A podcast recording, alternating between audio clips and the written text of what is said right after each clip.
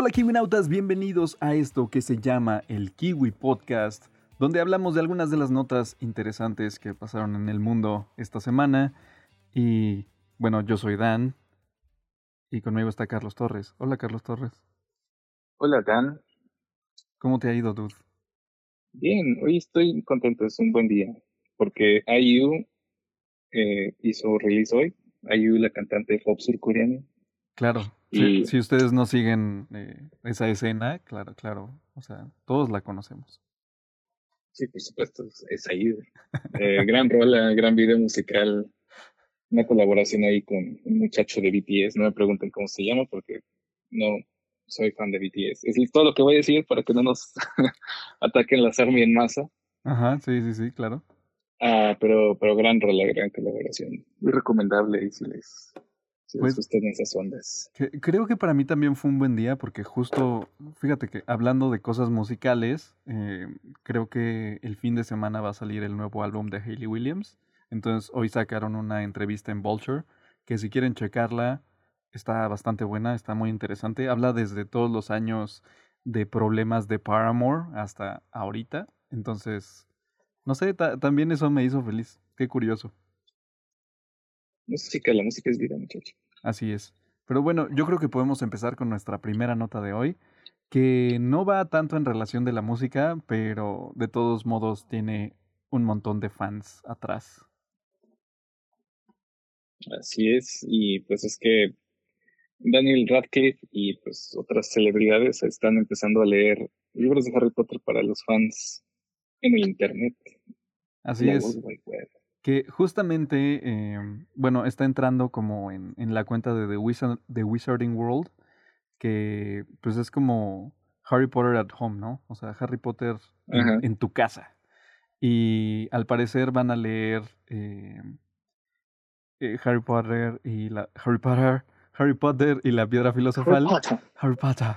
Disculpen ustedes, es que como que vi el tráiler hace ratito de esto y algunos dicen eh, The Philosopher Stone y así. Eh, The Philosopher o The Sorcerer Stone, porque al parecer en algunos lugares salió como The Sorcerer's, The Sorcerer's Stone y en otros lados salió como Philosopher's Stone.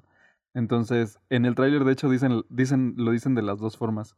Eh, está interesante, ¿no? Em, interesante, sí. Va, va, a haber algunas celebridades eh, muy curiosas narrando estas cosas, como Dakota Fanning o David Beckham, pero seguramente por la que más están emocionada la gente es por Harry Potter himself, por, por Daniel Radcliffe, que va a leer el primer capítulo.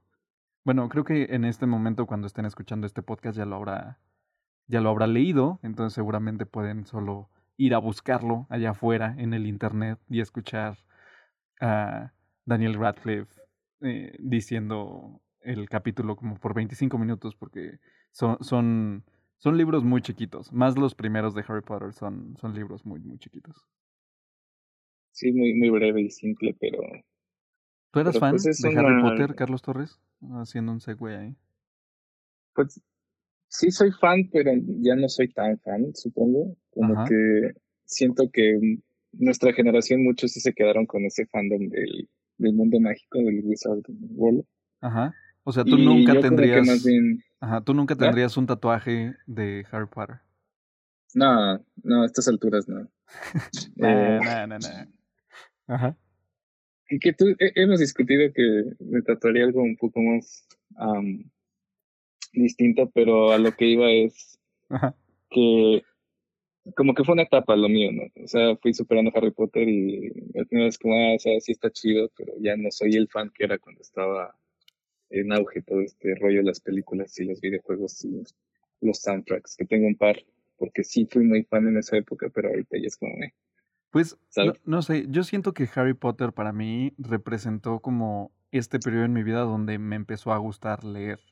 Porque eh, como que, bueno, no sé en otros países, pero en México en particular, leer es como una tarea y una... Y como, no sé, siento que te dejan libros no tan interesantes o, o no... Pues no sé, a mí me dejaban libros que me daban mucha hueva, la neta. Y, creo que cuando salió Harry Potter y fue así como, ah, pues es que es una serie de libros. Y es así como de, ¿qué? Ah, pues vamos a irlos leyendo y cosas así. Y me acuerdo que, pues me los aventé bastante rápido. Em, y pues nada, de hecho todavía aquí los tengo, los, los, estoy viendo. eh, y el único libro que no tuve, creo que fue... ¿Cuál fue? Eh, fue El Príncipe Mestizo. El Príncipe Mestizo no lo tengo. Es el único de, de los libros de Harry Potter que no tengo. Porque la chava con la que salí en ese entonces me lo prestó y pues lo terminé y se lo regresé y pues ya lo cortamos. Entonces no, no, no lo compré, nunca lo compré. Yo curiosamente solo tengo el, primer libro de la piedra filosofal, pero porque se lo regalaron a mi hermana una Navidad. Este, o sea, entonces no es tuyo. Entonces no lo tienes. No, o sea, está en mi, en mi biblioteca personal. Porque mi hermano nunca lo peló. Pero lo, lo, lo gracioso es que, o sea, de no ser por ese libro, todos los libros de Harry Potter que leí no fueron míos. Ah, órale. El único que no leí fue el séptimo y de ahí en fuera leí del 1 al 6 y no compré ninguno. Ok. Entonces fue como curioso. Oye, ¿leíste The Cursed Child? O sea, la, el screenplay de la obra de Broadway. No, no tengo referencia de eso, pero he escuchado cosas como mezcladas. Creo que te gustaría, ¿eh? ¿Sí? Sí. ¿Sabes de qué va o no? No, la verdad no. Bueno, e, estos son como la reseña en general sin spoilers. La sinopsis. Este, la sinopsis, ajá.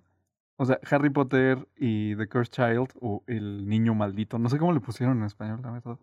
Pero ese libro tampoco lo tengo, ese libro me lo prestó una amiga, este, que sí se lo regresé. Siempre regresen los libros que piden amiguitos. Este, y este libro va del, del, de Albus Severus, el, el, el, niño que sale al final de la última peli, si, si es que recuerdan la última peli de Harry Potter, este, que sí el sombrero lo pone en Slytherin. Y entonces se vuelve mejor amigo de, del hijo de Draco, de Draco Malfoy. Entonces, pues ya sabes, ¿no? Como, que los bulean un poco porque pues, los chidos son los de Gryffindor y estos niños están así como fellitos ahí en el olvido y cosas por el estilo. Este, y la hija de Ronnie y Hermione es como la más chida del mundo en todo, entonces nunca pela a nadie y cosas así.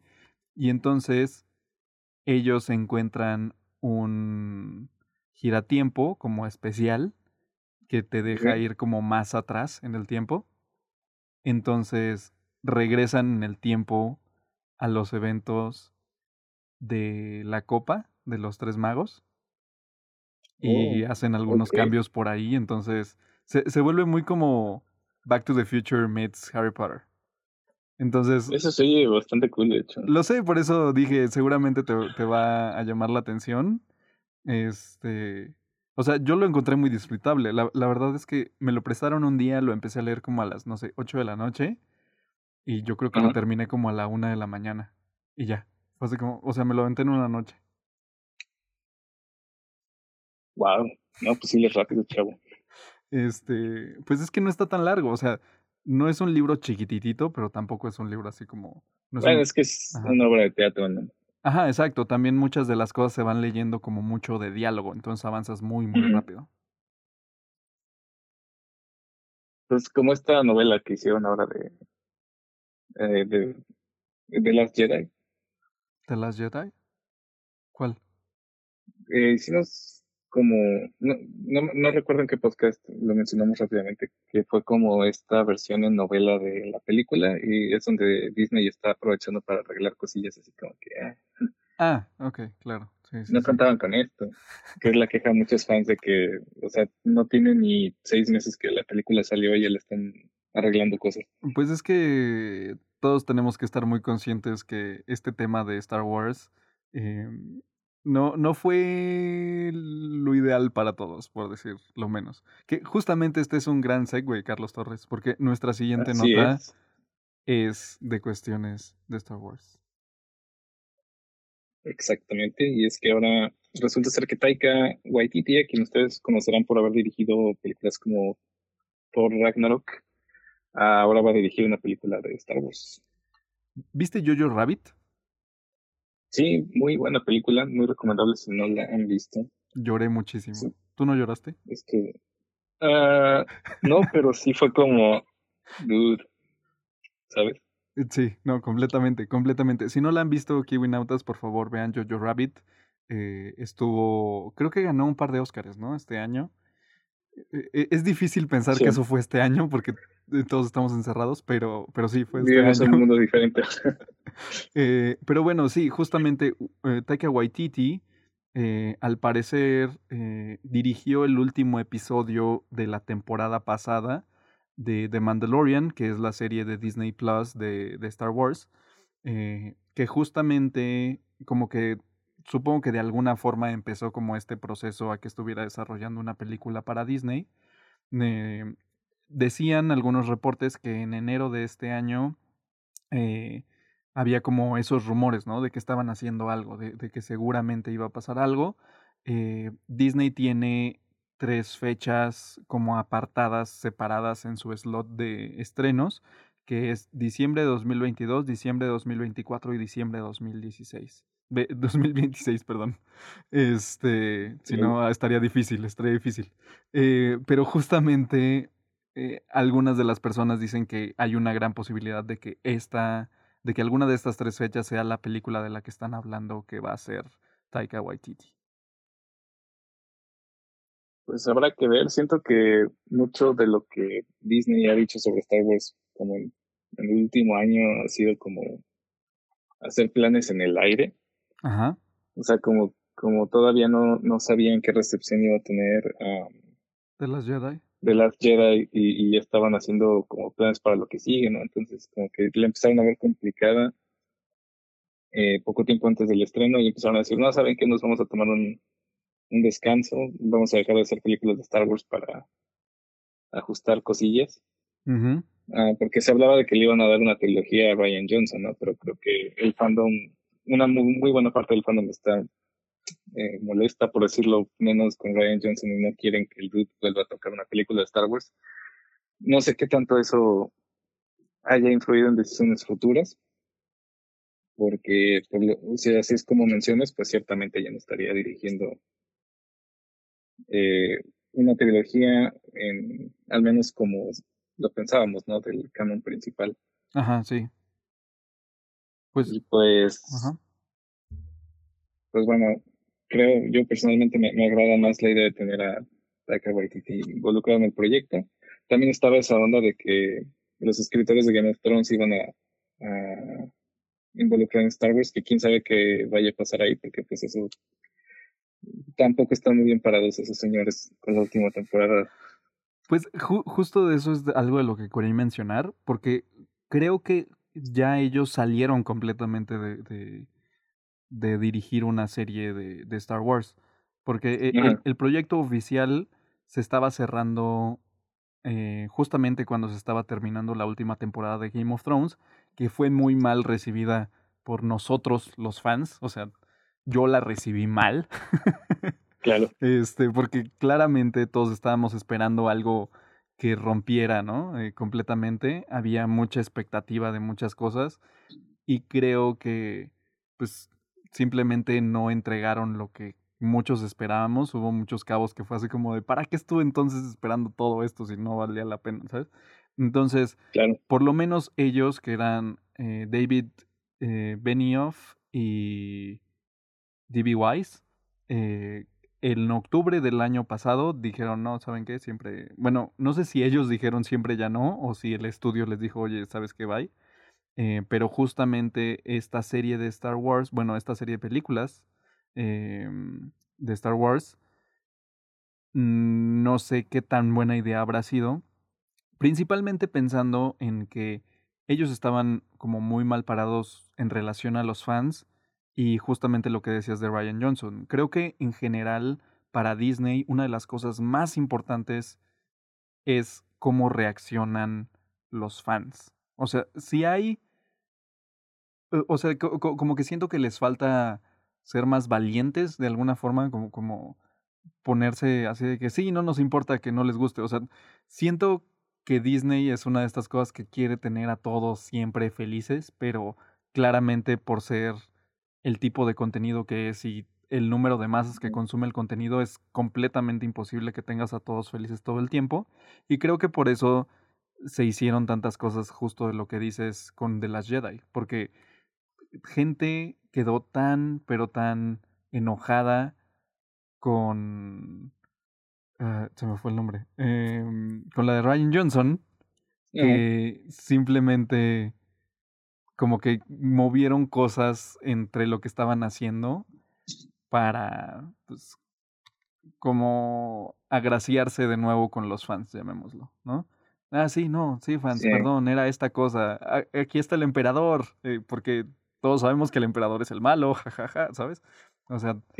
vuelvan, vuelvan. sí, exacto, los amamos. tengan, tengan juguetes, ¿no? Eh, Pero pues es que eh, creo que ha sido mucho el, enfoque Disney de tratar a la franquicia como. No como un proyecto creativo. Ajá o con, con una eh, visión creativa sólida, sino como un producto. Entonces, pues es como de vamos a arreglar esto para que complazca la mayor cantidad de fans. Sí, exacto. Y pues cierta gente creo que no, no mucha gente quedó realmente satisfecha con el episodio 9. Y ahora... Bueno, los dos. No, no, con el 9. O sea, porque el, el 8 ah, fue como muy odiado, muy controversial. Y el 9 siento que fue como simplemente decepcionante para todos porque es como de, o sea, nada más trataste de arreglar todo y me diste como este, este coso que no, no cierra como debe cerrar la historia. Sí. digo, era muy difícil por todo lo que pasa en episodio 8. Sí, pero... por ejemplo, yo siento que es justo lo que les hace falta a Disney. O sea, el episodio 8 se siente como un episodio diferente. O sea, claro. Eh, que justamente creo que les faltaron bolas. O sea, de decir, güey, pues sí, vamos a seguirle sobre esta ruta, ya chingue su madre. Al cabo que ya. Este, a ver a dónde nos lleva, a ver a dónde llegamos. Y eso habría estado interesante, pero, pero no. Les dio culo. No sé si, si estás familiarizado con el, con el libreto que se filtró de lo que iba a ser episodio 9 antes de que. Eh, que era Destiny Something, ¿no? Eh, el Duel of Fates. Duel of Fates, ajá, sí, sí. Uh, sé como los highlights de lo que pasó con eso que pues, o sea, se escuchaba bastante bien, o sea, como una película más película de lo que recibimos al final. Ajá, sí, completamente. Aparte de que me gusta más el nombre. Star Wars Duel of Fates suena, más llegador, más... Ajá. Que así como, ah, Rise of Skywalker, así como, ¿qué es esto? ¿Qué, qué hicieron? Sí. ¿Qué es esto? y aparte es, es, lo que decía, de hecho, Jeremy James, que tiene este canal de YouTube películas. Sí, que si no lo han visto, chequenlo. Ajá.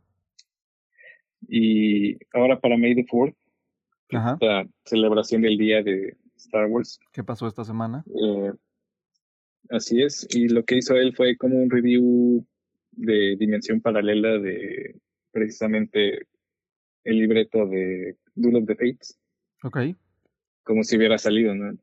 Ahora su crítica entonces está como interesante ese ejercicio porque pues de algún modo te cuenta lo que pudo haber sido, da su opinión al respecto con cosas buenas y cosas malas también. Por ahí uno que otro así como guiño a la realidad, ¿no? así como hubiera sido muy estúpido si, si Rey y Kylo se hubieran besado al final, como por qué harían eso. Wink wink, sí, claro. Ah, pues este, Y es lo que decía este dude, ¿no? Que Duel of the Fates es como es esta canción muy importante y muy representativa del soundtrack de episodio 1. Dice entonces tienes el episodio 9 que se llama así y suena Duel of the Fates al final cuando están las batallas épicas. Dice, es como este cerrar el círculo de Star Wars, ¿no? Sí, se siente más redondo, tal cual. Exacto.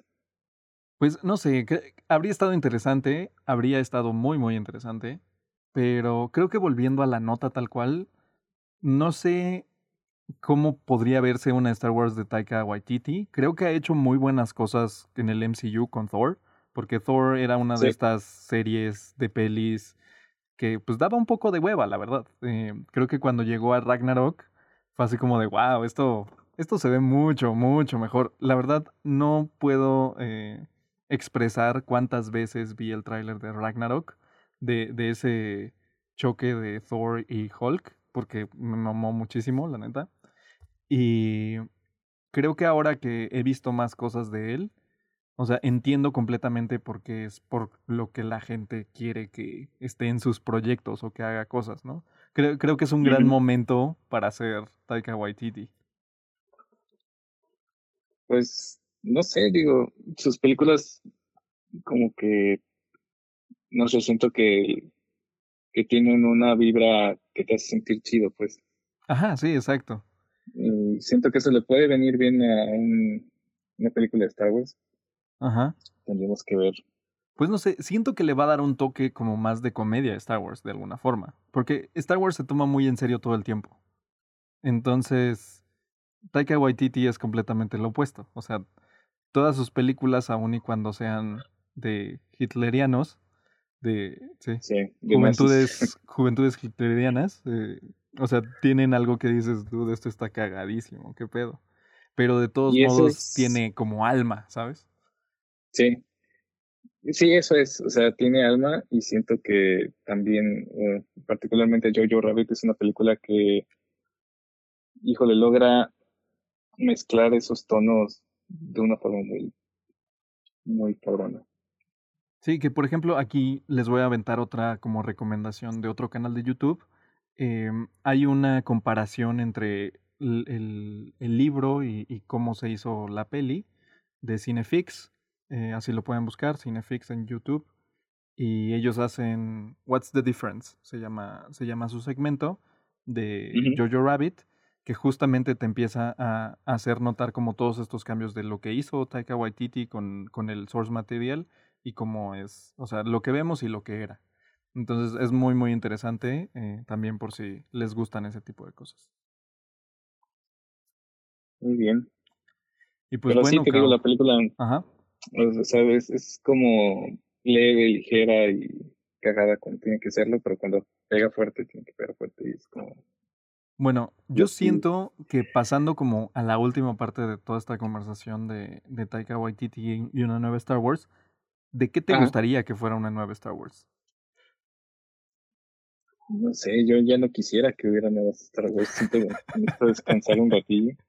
Eh, sí, todos necesitamos descansar un rato. Es que por decirlo así, yo siento, no sé, quizás me va a odiar mucha gente cuando diga esto, pero yo siento que una de las mejores películas de Star Wars es Rogue One.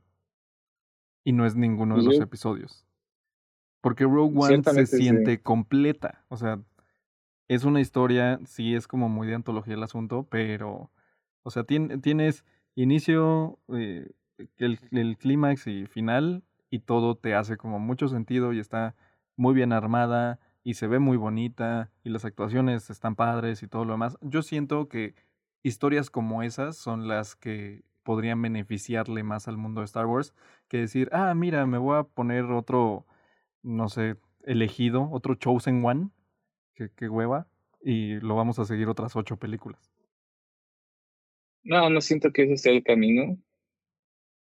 Pero, por ejemplo, algo que hizo Ryan Johnson, que puede ser una aportación al universo, pues es esta onda de los niños, ¿no? Que al final lo muestran ser sensibles a la fuerza. Que hizo enojar a mucha gente, sí, pero digo, si ya está planteado, pues pueden retomarlo de ahí. Ahora sí que... O sea, ¿estaría padre seguir al niño del final de la de Ryan Johnson?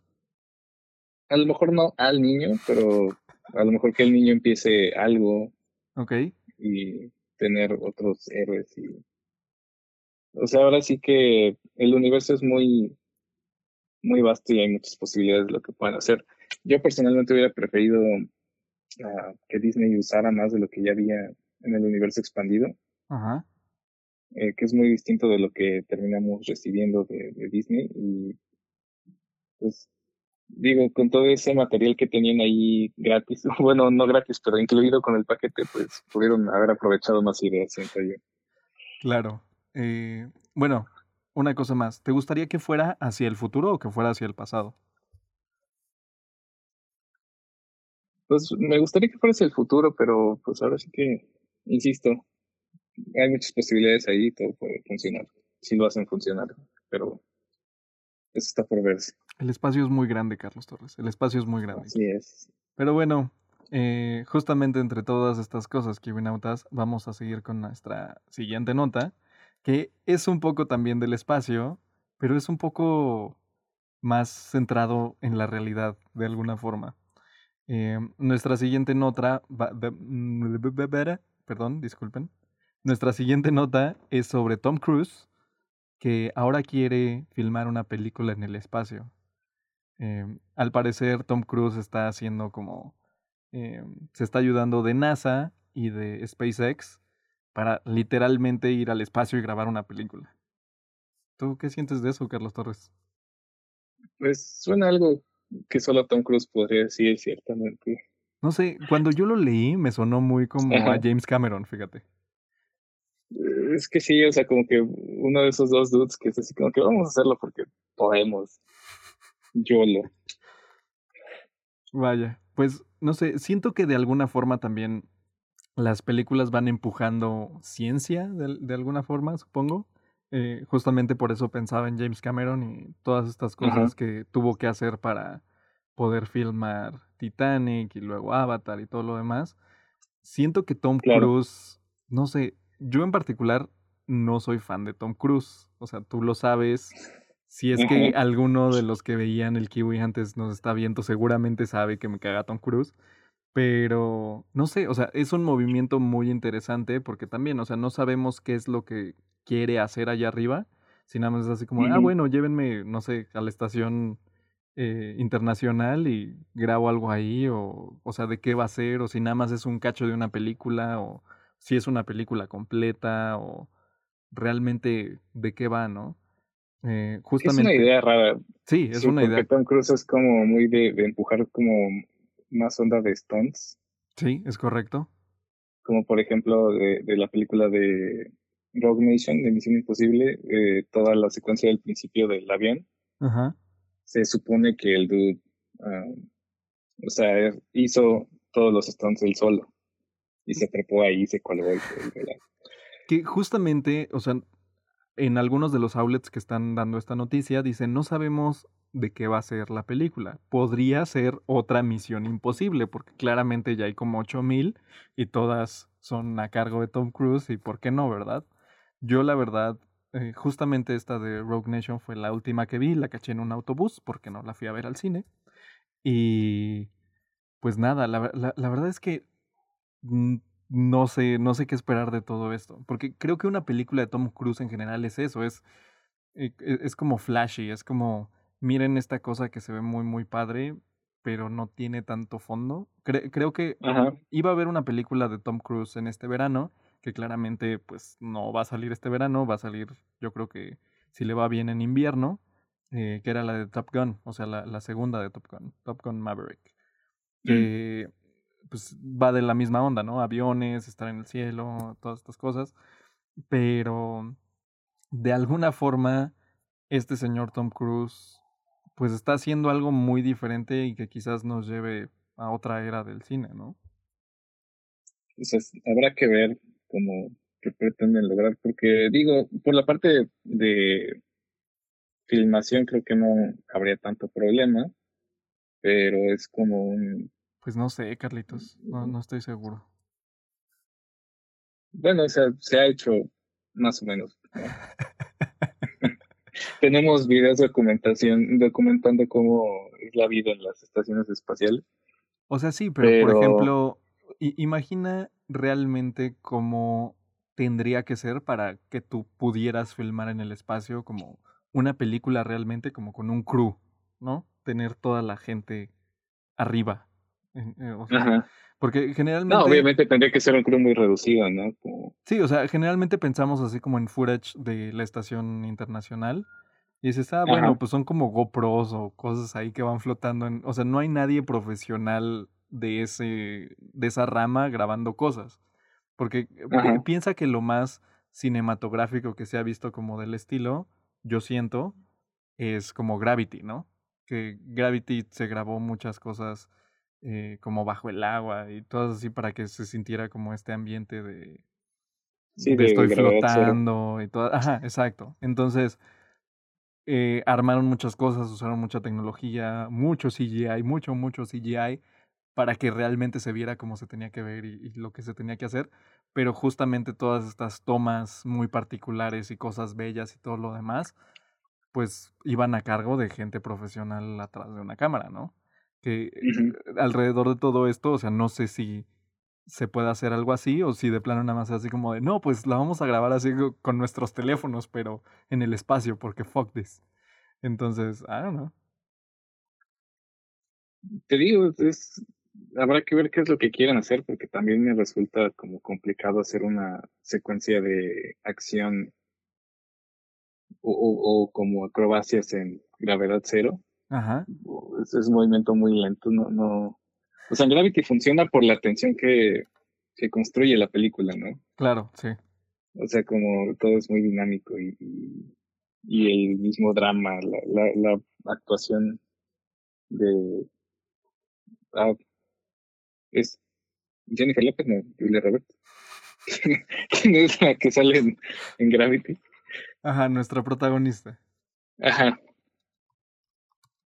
Sí, esta mujer, este, pero pues habría que ver qué, qué, planes tiene Tom Cruise. Eh, pues no sé, la verdad solo espero que esté padre la peli, eh, que no sea un churrazo, porque pues nadie quiere ver churrazos.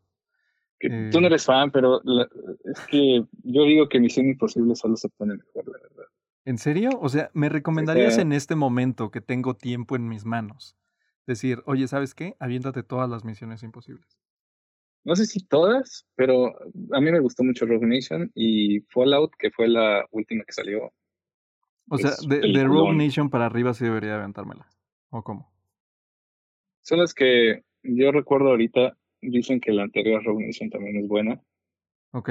O sea, ¿cuántas son, Carlos? No llevo la cuenta. O sea, son como nueve ya o diez o qué. O sea, eran numéricas hasta la tres, ¿no? no y luego fue Ghost Protocol, o sea, Rogue Nation es la 5. Sí, creo que sí. Ok, bueno, quizás le puedo dar como una, una oportunidad. Eh, te digo, no soy para nada fan de Tom Cruise. Eh, contestando tu pregunta de hace rato, era Sandra Bullock de la de Este, pero volviendo a esto, o sea, no soy fan. Solo hay una película que siento que es muy, muy buena, que la gente sí debería ver, y es de Tom Cruise y se llama A Few Good Men. Que esta película es con. Em, ay, se me fue el nombre de esta actriz. Creo, creo que es con Demi Moore. Em, Ajá. A Few Good Men. Y también es con em, Nicholson, este señor, ¿cómo se llama? Jack Nicholson. Jack Nicholson, ajá, exactamente. Es una muy buena peli. Eh, la escribe Aaron Sorkin, que Aaron Sorkin es el que hace eh, el red social, Social Network. Ajá. Este es una película del 92, o sea, no, no es así de que digas, órale, ahorita la este es nuevecita. Pero seguramente has visto como esta escena muy parodiada o referenciada de alguien como en el estrado, así de que, tell me the truth, you can handle the truth, ¿no? Ajá, sí, claro, claro. O sea, eso es de esta película. Eh, Va de un oficial, eh, creo que está en Guantánamo o algo por el estilo, que eh, da la orden como de que traten mal a otro oficial, llamémoslo, y, y lo terminan matando. Entonces, eh, Tom Cruise es un abogado es un abogado, también, también Demi Moore es abogada y entonces están como pues ahí intentando quebrar a este hombre y saber qué pasó con, con estas personas.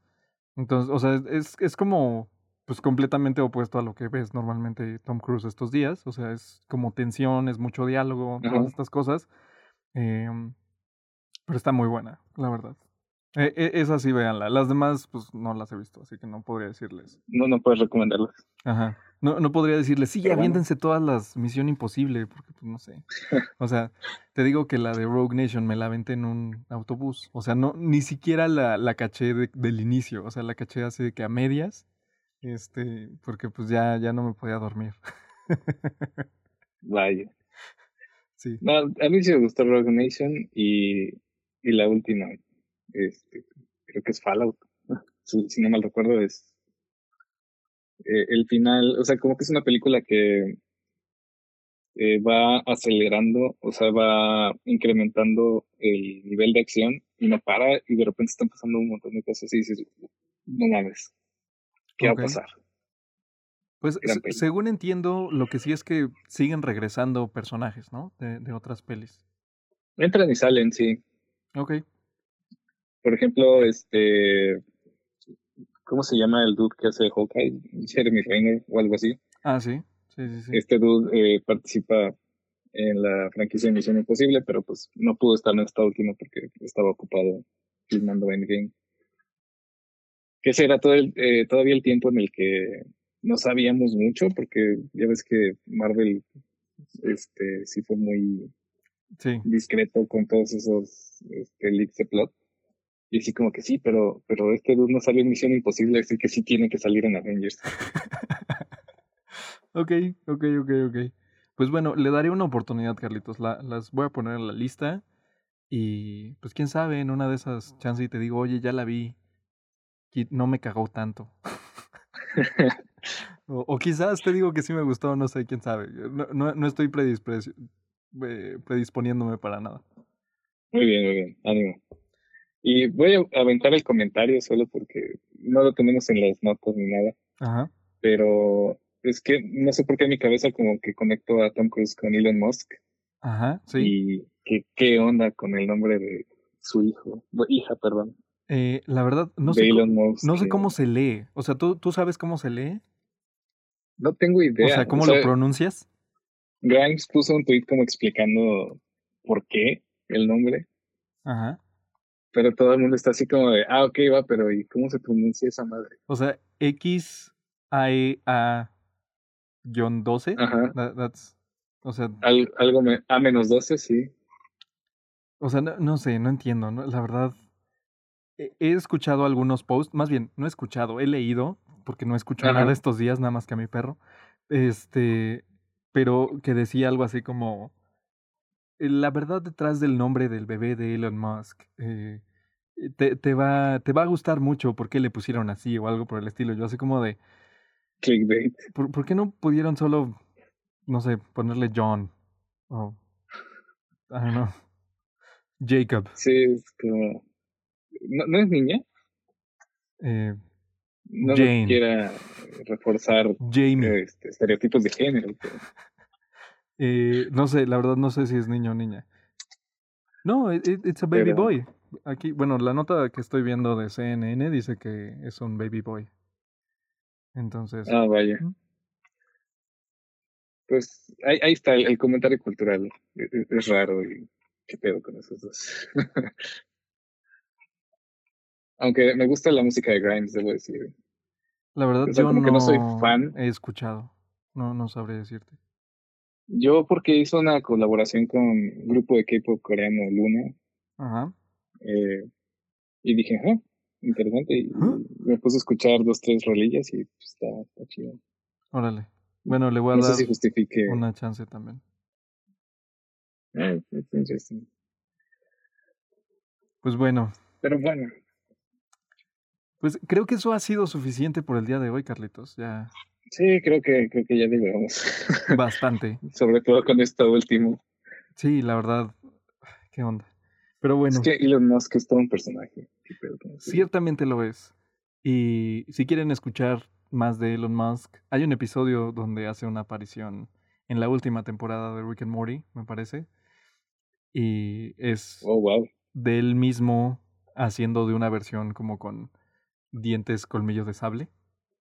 Eh, está cagadillo. E, el episodio está muy bueno. Pero también otra recomendación, vean Rick and Morty. Ya acaba de reestrenar la... Bueno, ya acaba de resumirse la temporada. Eh, estaban como en hiatus desde hace unos cuantos meses.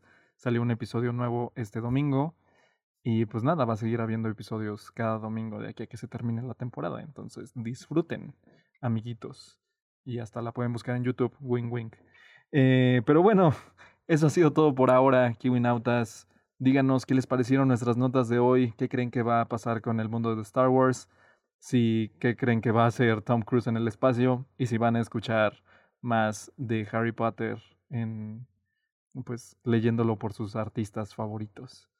Y pues nada, Carlos Torres, ¿quieres decir algo? Ah, pues nada, que escuchen a, a Ahí lo tienen. al principio. Ahí lo tienen, ahí lo tienen. Nos escuchamos la próxima semana. Ya saben, nos pueden descargar en todas las plataformas populares de podcasts, incluyendo Apple Podcasts y Spotify. Así es, Kivinautas. O también pueden verlo y escucharlo en YouTube. Y pues nada, no olviden eh, darle pulgarcito arriba o dejar estrellitas o eh, hacer reviews. Eso ayuda mucho, mucho al podcast. Entonces, eso es todo por ahora, Kiwinautas. Nos escuchamos la próxima semana. Los amamos. Stay safe. Bye. Bye.